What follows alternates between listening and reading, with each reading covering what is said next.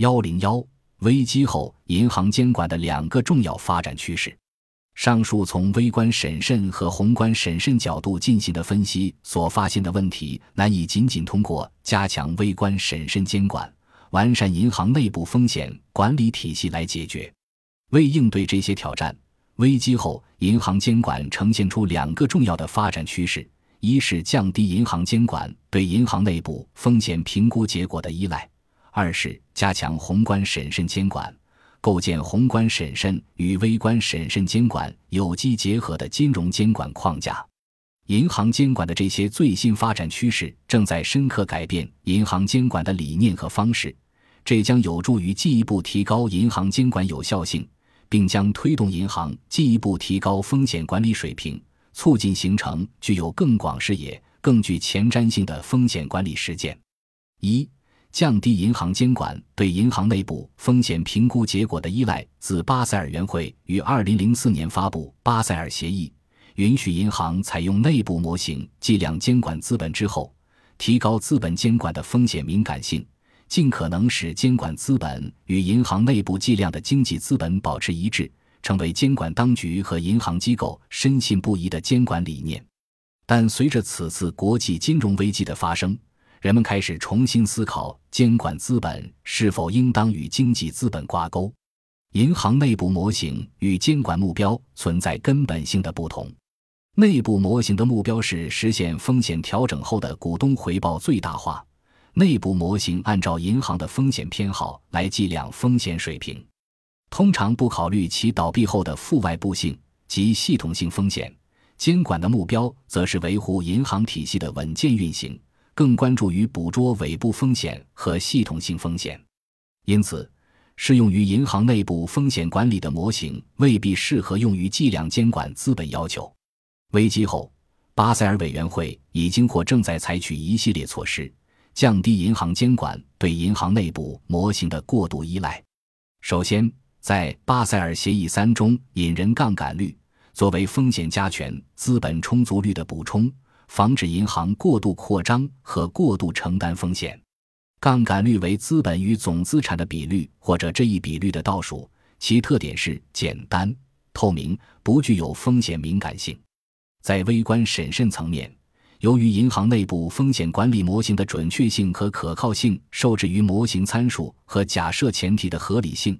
运用不具有风险敏感性的杠杆率指标，可以与采用内部评级和内部模型的新协议形成有益的补充，弥补银行内部风险管理模型可能存在的缺陷，削弱巴塞尔协议的顺周期效应。在宏观审慎层面，危机表明，金融机构的过度投机和高杠杆率既是系统性风险不断增加的一个重要指标，也是系统性风险发生的重要原因。因此，杠杆率也是一个重要的宏观审慎监管工具，可以防止金融机构资产负债表的过度扩张和过度承担风险，控制金融体系杠杆程度的非理性增长和系统性风险的不断累积。同时，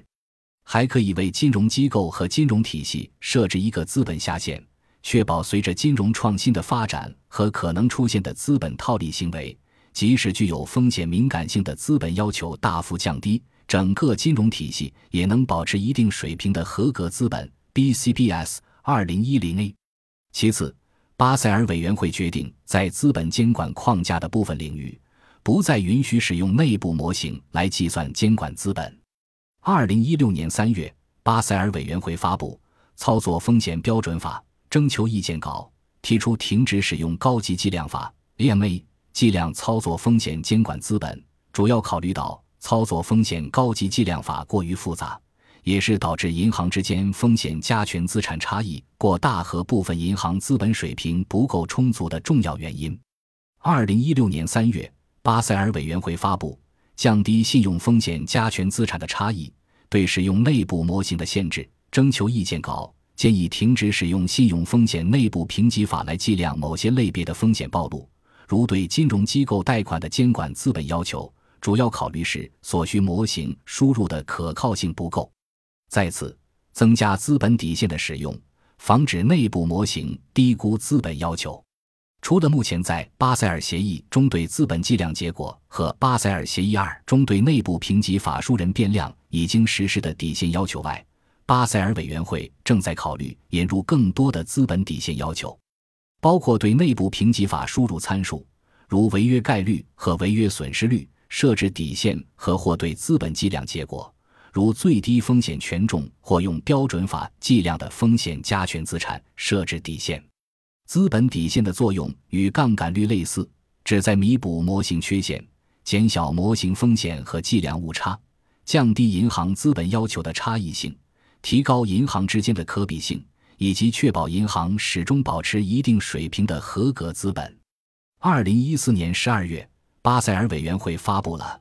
基于标准法的资本底线要求征求意见稿。提出将用不基于内部模型的标准法计算的监管资本要求，取代现行在过渡期使用的基于巴塞尔协议的资本底线要求。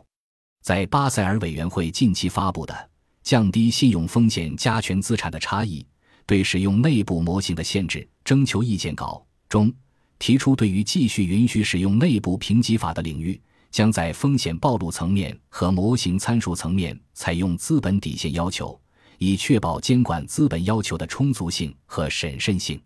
最后，巴塞尔委员会正在按照二十国集团的要求，对资本监管的整体框架进行全面评估，以在监管规则的风险敏感性、简单性和可比性之间寻求恰当的平衡。这也意味着，在银行监管中将会减少对银行内部风险评估结果的依赖。如上所述。在资本监管框架中重新定位银行内部模型的作用，以及完成杠杆率和资本底线的最终设计和校准，均属于巴塞尔委员会力求降低监管规则复杂性、减小差异性、提高可比性的一揽子政策框架的有机组成部分。二、加强宏观审慎监管，构建宏观审慎与微观审慎监管有机结合的金融监管框架。一。宏观审慎监管的概念和基本原理，宏观审慎监管概念和方法的提出，有其深刻的理论与现实背景。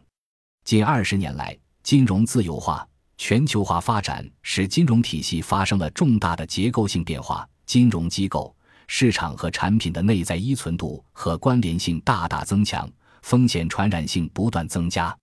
这期间发生的大多数金融危机，包括此次危机。既不是因为通货膨胀而引起，也不是因为单家机构出现问题，风险传染至整个金融体系而引发，而是源于在信贷和资产价格高速增长、经济金融长期繁荣情况下，系统性风险的不断增加。此次危机发生之前，全球经济普遍处于高增长、低通胀的良好状态，单体机构资本充足，不良率很低。